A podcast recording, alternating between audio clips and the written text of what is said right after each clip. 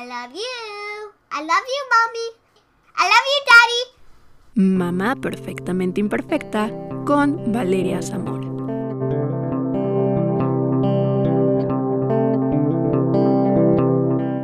Hola amigos, bienvenidos a este quinto episodio de Mamá Perfectamente Imperfecta. Yo soy Valeria Zamora, una mamá perfectamente imperfecta y hace algunos días en unos episodios yo les conté que invitaría a una experta en el tema de lactancia materna, porque como siempre les he dicho, yo hablo desde mi experiencia y no soy una experta en el tema de lactancia materna, así que como lo prometido es deuda, el día de hoy yo les tengo una invitada muy especial. Ella es una mexicana activista de los derechos de la mujer en la maternidad y de la primera infancia es la activista, educadora de la lactancia y creadora y directora del colectivo Normalizando la Lactancia Materna en México. También es promotora de la maternidad informada y el respeto de las decisiones de cada mujer. Ella es Chantal Escartín. Bienvenida Chantal, muchas gracias por haber aceptado esta invitación. Ay, muchas gracias a ti, Valeria, por la invitación. Yo feliz de hablar de, de todos estos temas. Sí, me encanta que, seas tan luchadora por los derechos de las mujeres y bueno, pues para comenzar, por favor, cuéntanos un poco acerca del colectivo Normalizando la Lactancia en México. ¿Cómo surge? Eh, ¿Qué momento clave fue el que te hizo pensar en que debías conformar este colectivo? Bueno, todo inició básicamente porque antes de que yo fuera mamá, yo no sabía absolutamente nada de lactancia como un gran porcentaje de la población mundial, ¿no? Yo creo y tristemente hasta pediatras. Entonces, yo como que pensaba que, era un, mundo no tan importante, o sea, como que era de, darle un mes y ya al bebé y lo demás ya era como casi, casi que una cosa rara de las, de las mamás, de querer alargar sus lactancias y, demás y también, no sé, como que, como que no estaba muy informada, juzgaba a las mamás que, que lactaban en público, por ejemplo, se me hacía muy raro ver eso, como que muy raro y que estaba mal y que se debían de tapar y de, de irse casi casi al baño y demás. Entonces, cuando entro al mundo de la maternidad, me empiezo a informar, me doy cuenta de todo, ¿no? De lo que dice la OMS, de, lo que dicen todas las eh, asociaciones de pediatría del mundo, empiezo a leer y me doy cuenta de la importancia y entonces ahí me convertí lactancia, ¿no? Como muy, me, enamoré de la lactancia, vaya. Y poco a poco me empecé a sentir rara de yo lactar, ¿no? De yo lactar en público y sentía que, pues que me estaba viendo la gente o, o, que me juzgaba como yo lo hacía y demás. Entonces yo veía que en otras partes del mundo existían este tipo de movimientos, o sea, ya existe como normalized breastfeeding en otros países, en Australia en Estados Unidos, eh, hay diversos esfuerzos, tetadas en países y yo en México no lo encontraba. Era algo que yo necesitaba tener y no lo encontraba. Entonces, a partir de un post específicamente de, bueno, de varios posts que hizo en Instagram una persona que no voy a decir su nombre, pero una persona con muchos seguidores burlándose de la lactancia hace aproximadamente dos años ya, vi los comentarios de, la gente que lo apoyaba, ¿no? De comentarios discriminatorios hacia la lactancia y entonces me sentí, dije, no puede ser, ya, tiene que pasar algo y si nadie lo va a hacer, pues yo no me voy a quedar con las manos cruzadas. Y ahí fue cuando inició, inició todo. Empecé con un grupo de mujeres, empezamos a hacer fotografías, hicimos las cuentas, las cuentas de Instagram, de Facebook, empezamos a hacer el grupo de apoyo en Facebook, el grupo privado, y así empezó a crecer y a crecer y a crecer este movimiento, dando, dándonos cuenta de que muchas otras mujeres y también hombres, no es exclusivo y de, y de cualquier edad, cualquier persona podía participar en la normalización de la lactancia materna. Oye, cuando tú creaste este movimiento, este colectivo, ¿tú pensaste que iba a llegar a ser tan grande, que iba a ser tan aceptado aquí en México?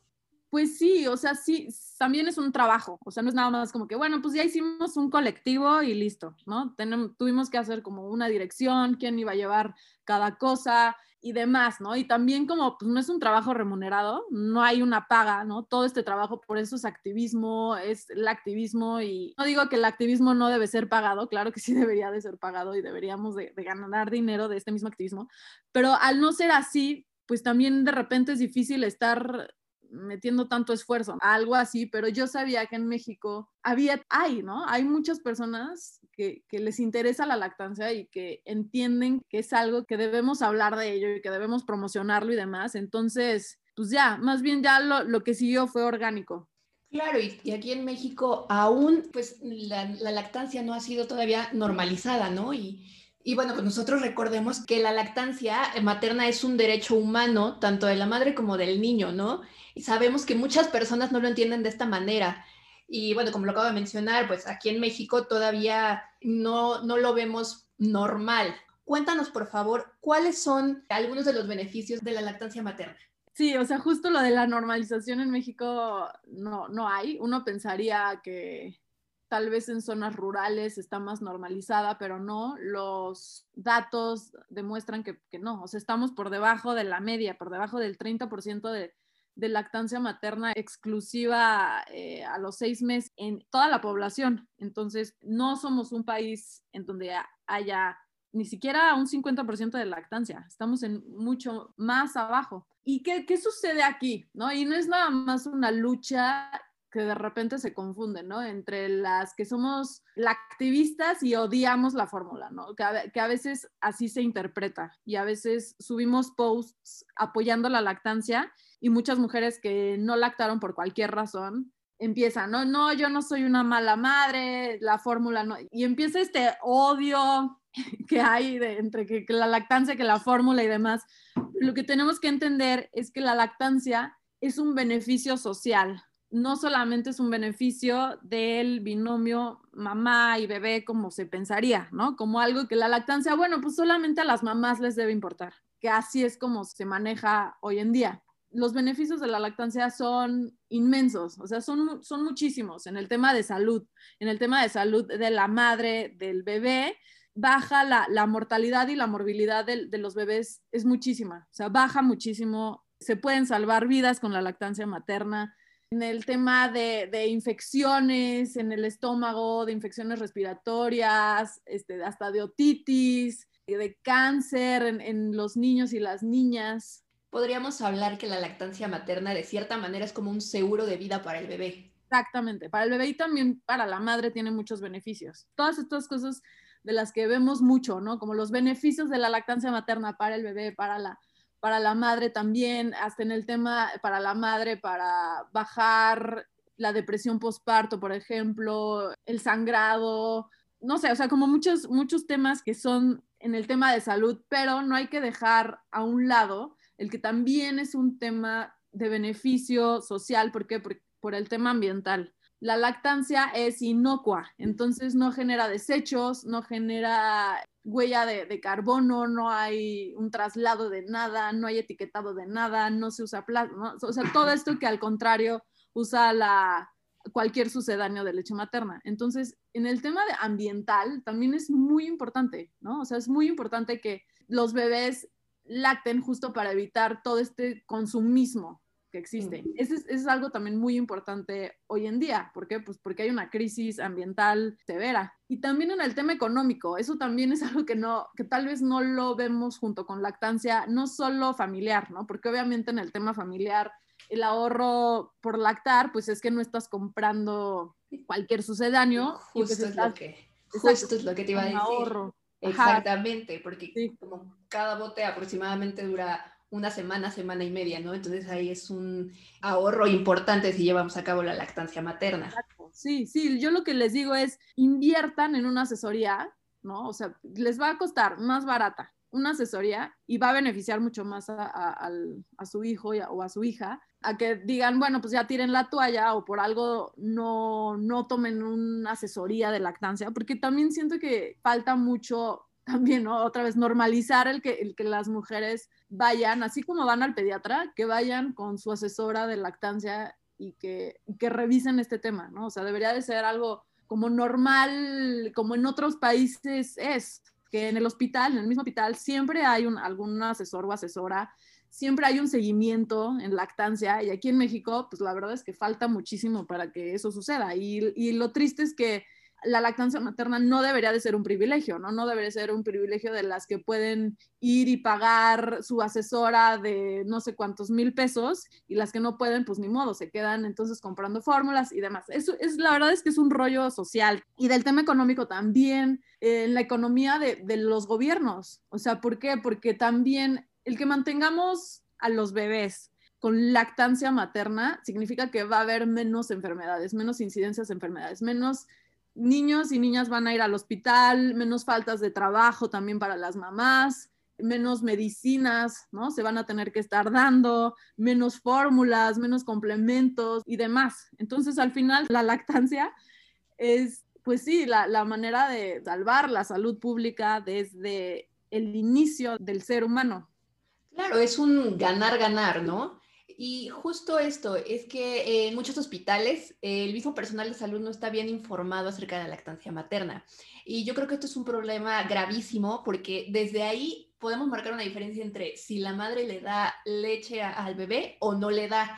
Y como tú bien lo mencionas, no es decir que si, le, si no le da leche materna está mal y es una mala madre, por supuesto que no, porque también pues es un derecho, ¿no? Habrá mamás que digan yo no quiero darle leche materna, yo le doy fórmula y es muy respetable.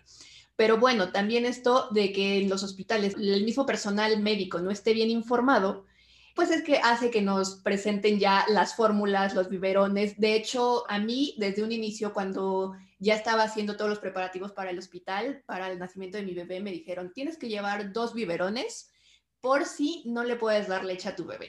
Entonces, desde ahí es ya como ponerle un freno a la lactancia materna, ¿no? O sea, ¿cómo podemos darle una capacitación al personal de salud o cómo le podemos hacer para que ellos mismos sean un acompañamiento para la mamá en estos momentos, pues que también son difíciles porque es una nueva mamá, nadie nace sabiendo ser mamá, ¿no? Claro, las mujeres madres que acabamos de parir o tener cesárea, o sea, lo que sea, estamos en un momento de vulnerabilidad y lo único que tenemos que hacer en esos momentos es mantener con vida a nuestros bebés, una responsabilidad enorme. Y llega alguien y te dice la enfermera, Ay, es que tienes el pezón plano, ¿no? O no te ha bajado la leche cuando la leche no baja, ¿no? O sea, no baja al primer día, es calostro y es lo que necesita el bebé. Esas palabras acaban con una lactancia y es tristísimo que profesionales de la salud no estén capacitados para algo tan básico como, como la lactancia materna. Y también es triste porque mucha gente pues, se, guía por esas recomendaciones de doctores, de médicos que no tienen el conocimiento de la lactancia materna, vaya, que no son pro lactancia, algo que me parece ilógico que un profesional de la salud no sea pro lactancia, pero existe y muchísimo y más bien irresponsabilidad del personal de la salud de, acabar con estas lactancias, porque además mucha gente dice, no, pues es que mi médico me dijo esto, ¿no? Y por más que, por ejemplo, yo como educadora de lactancia le diga, no, pero mira, sí puedes seguir amamantando, tu pezón se va a ir formando, ¿no? Y demás. Muchas veces es como de, bueno, pues tú qué vas a saber más que el doctor, ¿no? O tú qué vas a saber más que la enfermera. Es difícil. Sí, o sea, es lo que te iba a decir. Es difícil tanto para, también para, o sea, la mamá es, es complicado, es frustración también, porque pues en el momento por supuesto que no es fácil, ¿no? O sea, es muy diferente al ver videos, el que te digan cómo hacerlo, a ya la práctica, ¿no? Entonces llega un momento de frustración en el que, en el que realmente te preguntas, ¿y si yo no puedo? ¿Y si voy a poder? ¿Y qué va a pasar? Y te empiezas a sugestionar y viene esto de la gente te juzga, ¿no? Claro, y también nos está la familia, es que la lactancia tiene muchísimos obstáculos, muchísimos. Y si no tienes un apoyo adecuado, la verdad es que muy probablemente no lo vas a lograr. Entonces, si desde que nace tu bebé ya el doctor te dijo, dale fórmula porque no te ha bajado la leche, lo cual es totalmente incorrecto, ya. Si sales del hospital y te dice la suegra o quien sea, ay, es que yo no le pude dar porque a mí nunca me bajó la leche, ¿no? O, o algo así, algo que de verdad es realmente muy difícil que, suceda, ¿no? El que no tengamos leche. Y pues la mamá, ¿qué dice, no? Dice, bueno, pues igual y yo tampoco. Y todos estos, todos estos comentarios que van a ir afectando a la madre, que en lugar de que sea un apoyo o un vamos o tú puedes e informar, darle, sí, la información adecuada, vas a ir acabando poco a poco con esa lactancia. No solo los profesionales de la salud, que eso es gravísimo, sí, pero también la familia y la sociedad en general. Luego ya saliste, por fin lograste amamantar, sales a la calle, estás amamantando y pasa una señora y te dice, oye, tápate, no estés lactando aquí, o te estén diciendo, oye, vete de, de este establecimiento porque a la señora de al lado le molestó que estás lactando. Y es que la sociedad no se da cuenta de que la lactancia materna debería de ser promovida por todas las personas, ¿no? ¿Por qué? Porque da, es un beneficio para el país, o sea, para la sociedad, para, todas las personas. El que un bebé, si yo como mamá por algo decidí y estamos en todo el derecho, la lactancia es una decisión también, de, como decías, ¿no? De las madres, es, un, es una decisión. Si yo decido no lactar a mi hijo por cualquier razón y veo a otra que está lactando, felicidades mamá que estás lactando, qué bueno, ¿no? O sea, qué bueno, no ver así como este, esta eh, este odio entre, ay, esta que se cree mucho lactando y yo no pude, o, mucha culpa también, luego cargan madres que dicen, es que yo no pude lactar por tal y tal, y al final pues no es su culpa, ¿no? La culpa la tiene todo este sistema que está fallando, desde el sistema médico hasta el social, hasta todo. Por supuesto, y eso es lo, lo importante, ¿no? Sensibilizar tanto a hombres como mujeres eh, respecto a la lactancia materna, porque, bueno, como ya lo mencionaba en un inicio, es penoso que aquí en México todavía siga siendo un tema tabú. Y como tú lo comentas, es lamentable que la mayoría de, de quienes discriminan o atacan a las mujeres lactantes son las mismas mujeres, ¿no? Entonces, pues creo que esto no debería de existir. O sea, nadie debería atacar a nadie, ¿no? Ay, sí, es muy triste. ¿eh? O sea, es doblemente triste que dentro de las personas que, en las redes sociales sobre todo, que ahí puedes ver esa, esa cara, ¿no? O sea, ahí puedes ver lo que realmente la gente está pensando. Es muy triste que son más las mujeres que, que critican, que juzgan, que insultan y que discriminan a las mismas mujeres que están lactando porque cuando vas a la calle luego me dicen, ay, es que yo he lactado en la calle y nadie me dice nada, ¿no? Igual yo en mi experiencia personal no me han dicho directamente a mí nada, ¿no? Nadie, igual y por atrevimiento, pero luego me meto a, las redes sociales, sobre todo yo, que a veces subo cosas que cuando estoy lactando y comentarios de mujeres, de mismas mujeres que están diciendo cosas como de que, ay, estas nada más quieren enseñar porque les encanta andar enseñando o que tengan pudor, que se tapen, que les, ¿no? Ese tipo de cuestiones y que a veces lo comparan con cosas como de, sí es natural, pero también ir al baño. Y dices, sí, pero es que no, no se están dando cuenta que es un bebé que está comiendo.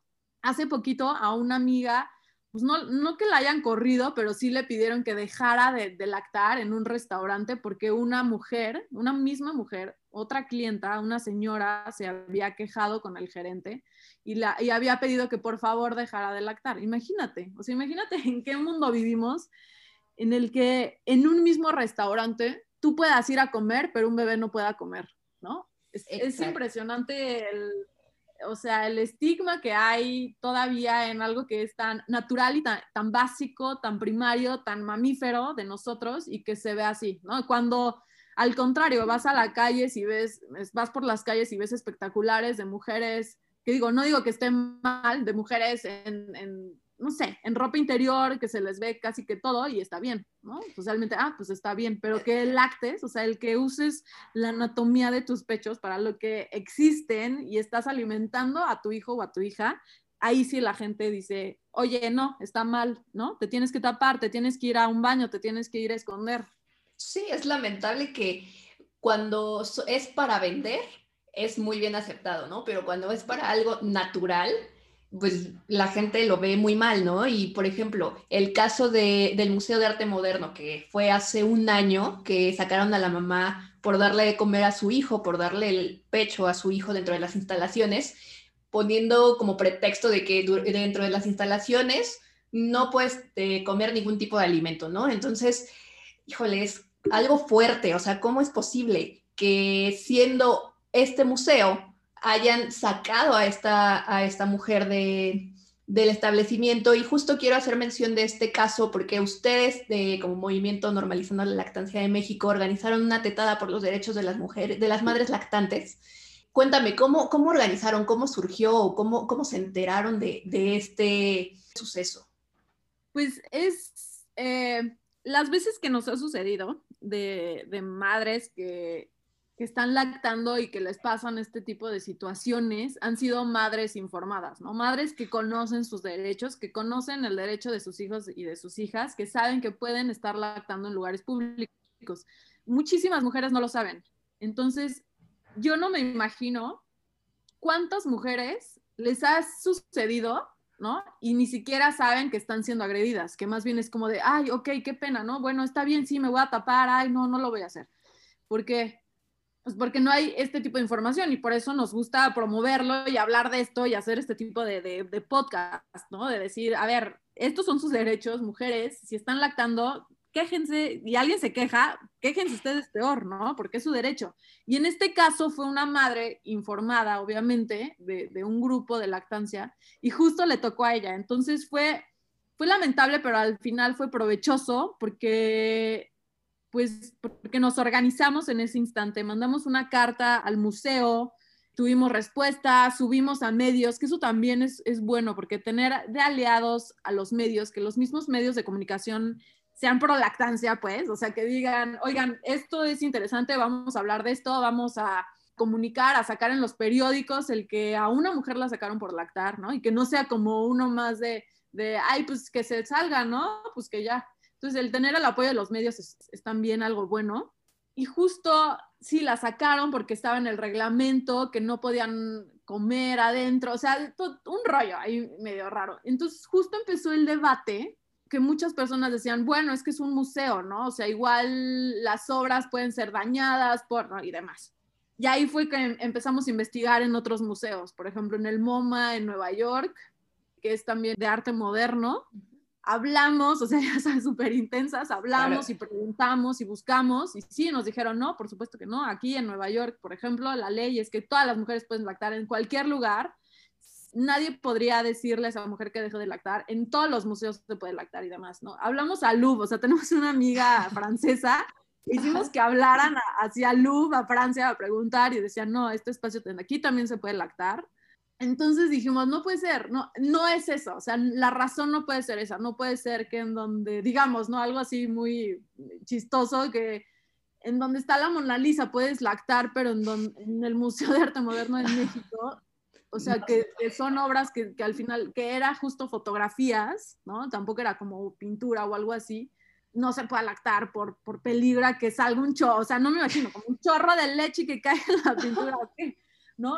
Entonces, pues sí, os hicimos la tetada al, siguiente día, nos organizamos, lo subimos a las redes sociales, llegaron muchas mujeres y estuvo, estuvo muy bien, estuvo, fue algo positivo porque al final hicimos una sensibilización, o sea, después de, varias semanas dimos sensibilización al personal de, de, seguridad y les dijimos, es que ustedes son la cara del museo y ustedes deben apoyar la lactancia y saber y conocer porque al final es que nadie les habla de eso, ¿no? O sea, nadie les habla a los de seguridad, a las personas de seguridad o personas de cualquier establecimiento, por ejemplo, al mesero en ese caso, el que fue a decirle a, a, mi amiga que, que, se, dejara de lactar. O sea, nadie les habla de lactancia, nadie, les dice, ¿qué pasa si alguien está lactando? Tú sabes qué pasa, sabes que es un derecho, sabes que ellas pueden este, seguir lactando, sabes que hay una ley y demás. Claro, no, es que volvemos a lo mismo, no está normalizado, ¿no? Y para ellos es, es malo porque estás mostrando pues tu cuerpo, ¿no? Y como lo dijimos, mientras no sea para vender, pues está muy mal.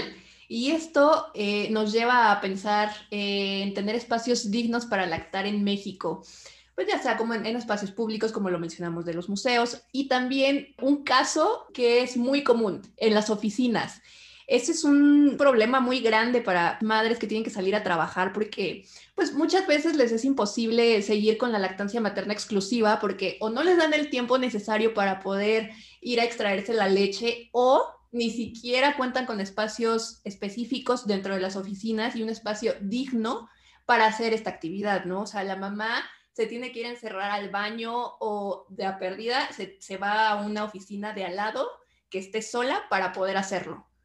Sí, el tema de, la, de los lactarios, por ejemplo, es, es o sea, en las oficinas no, pero en espacios públicos es complicado, porque, por ejemplo, cuando fue lo del museo decían, pues que pongan un lactario para que vayan a lactar ahí, ¿no? Las mujeres en el mismo museo, pero no, o sea, el lactario debería de ser el mundo mismo, ¿no? Debería de ser un lactario todo, cualquier lugar, no deberíamos de tener espacios eh, para ir a lactar, para no molestar a los demás. No sé si me, si me explico, pero el lactario debería de ser cualquier lugar.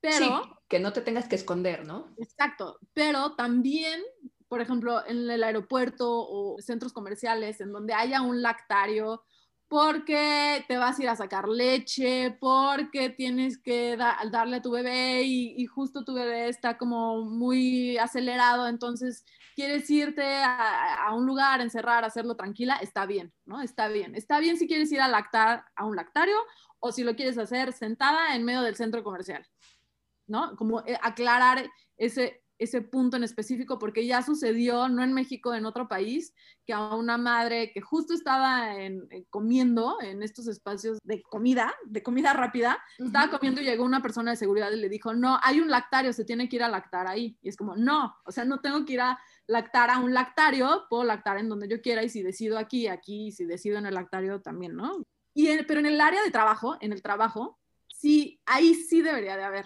ahí sí debe de haber y existen requerimientos de cómo debería de hacer un lactario, existen la ley, hay varias leyes, el tiempo de, la, lactancia está hasta en la constitución, vaya, va contra la ley, totalmente. El que una mujer en un trabajo no tenga un espacio y su tiempo para de lactancia eh, va totalmente contra la ley y las mujeres tenemos que aprender a alzar la voz, ¿no? O sea, a no decir, bueno, pues ni modo y ya, Claro, porque está el miedo, si tú decides, exacto, a que si tú decides continuar con la lactancia, no, o sea, ve y habla y diles, y justo también eh, aquí en, Normalizando la Lactancia, damos este apoyo que mujeres que, que, llegan y nos dicen, oye, es que en el trabajo me dijeron que no, que yo no podía darme esta hora porque lo que sea, ¿no? O sea, siempre hay algo. Les ayudamos a darle seguimiento con una carta, ¿no? Porque lo que tienes que hacer en, en esta gestión de, de derecho laboral en la lactancia es que tienes que hacer una carta, solicitar, ¿no? Dar el porqué, poner las leyes, hacer la solicitud y demás. Entonces, creo que es muy importante que todas las mujeres que están lactando y que van a ir a trabajar, digo, ahorita estamos en una situación diferente. Atípica. Ajá, típica. Pero cuando ya hay un regreso, que si las mujeres digan, no, oye, yo quiero seguir lactando, yo quiero seguir teniendo este tiempo, me necesito sacar leche y tener todo ese apoyo, porque de por sí es bien difícil, ¿no? Es bien difícil estarse sacando leche, llevándola, este, organizándote, como para que no te apoyen en el trabajo. Y también el que la misma sociedad, y otra vez, lo vea como algo positivo y no como algo como de, ay, pues la floja esta se quiere agarrar su hora porque así, así mucha gente lo ve, ¿no? Como eh, los empleadores lo ven como un tiempo de esparcimiento para la mujer.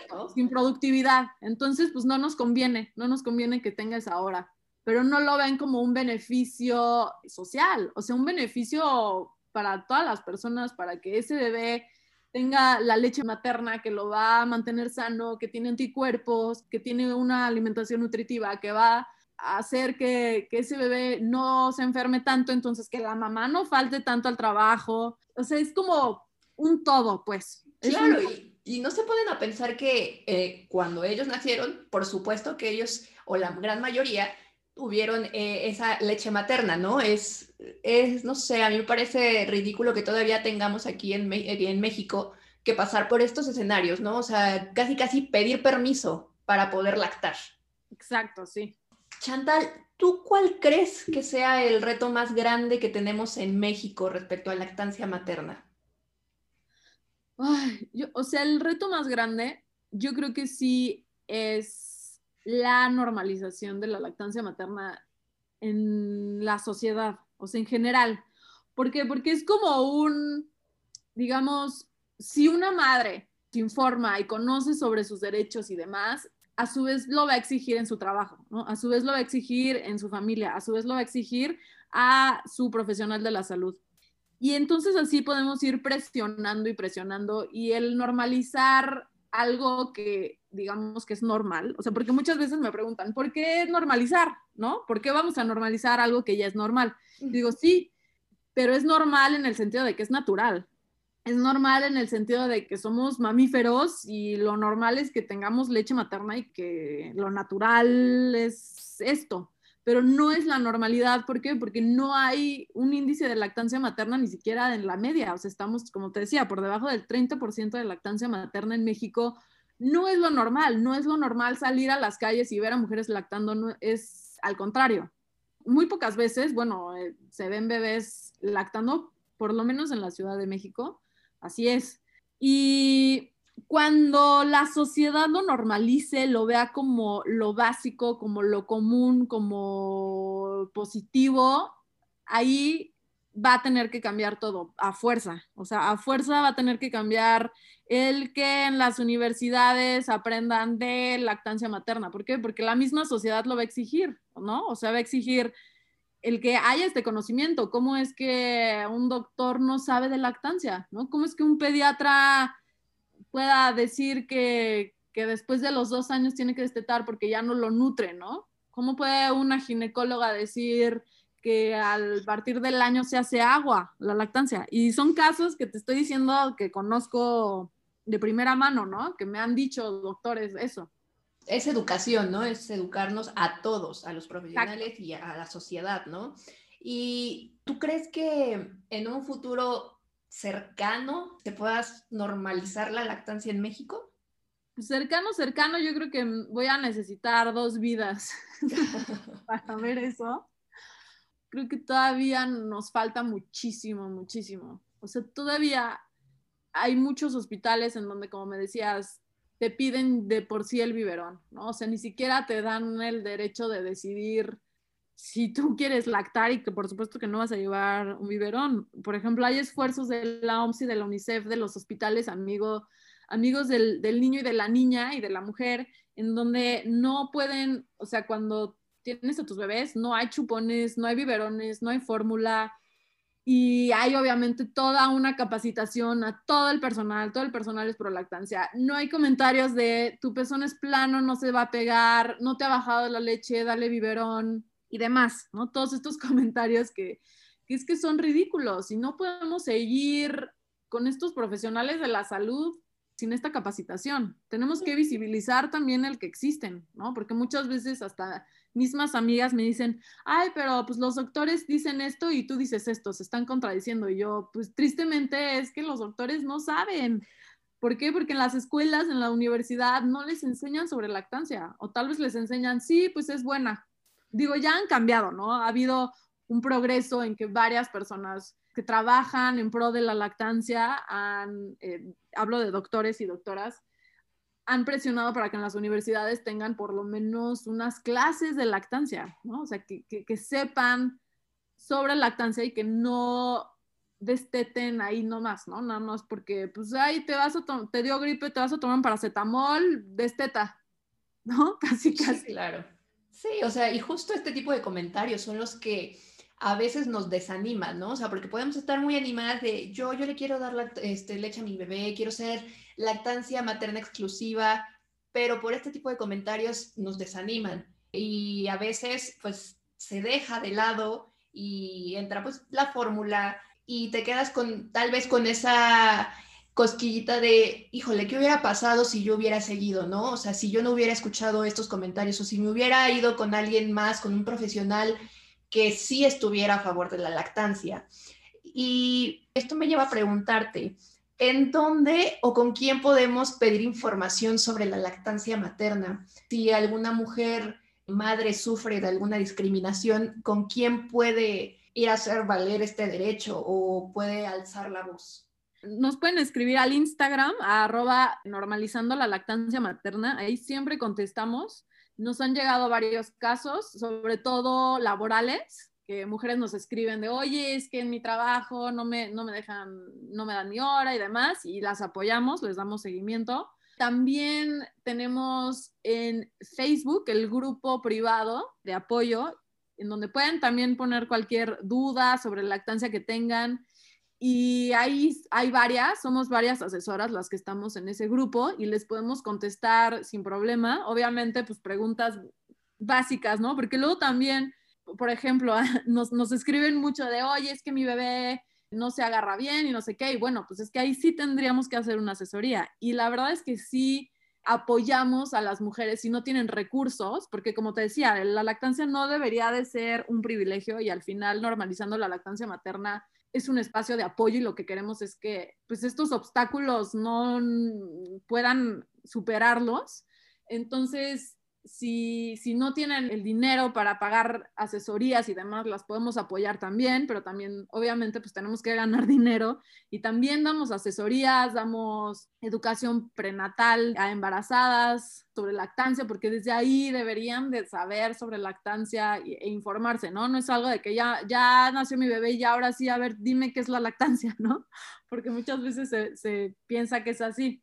Es un tema que va de cajón, ¿no? O sea, es saber desde un inicio qué es la lactancia, cómo lograrla, y esto es importante, tener grupos de apoyo que nos ayuden y que sea eso, un apoyo para la mujer recién madre, que pues como ya lo mencioné, es un proceso difícil, es un proceso de cambio y lo que necesitamos en esos momentos es apoyo total. Sí, exacto, estás entrando a un mundo súper desconocido, ¿no? Aunque sea tu segundo bebé. Muchas mamás me dicen, es que no puede ser, mi primera lactancia estuvo muy bien el agarre y todo y como que fluyó y el segundo, no sé, no puedo, no, no se agarra, eh, los pezones los tengo adoloridos, los tengo casi sangrando y demás.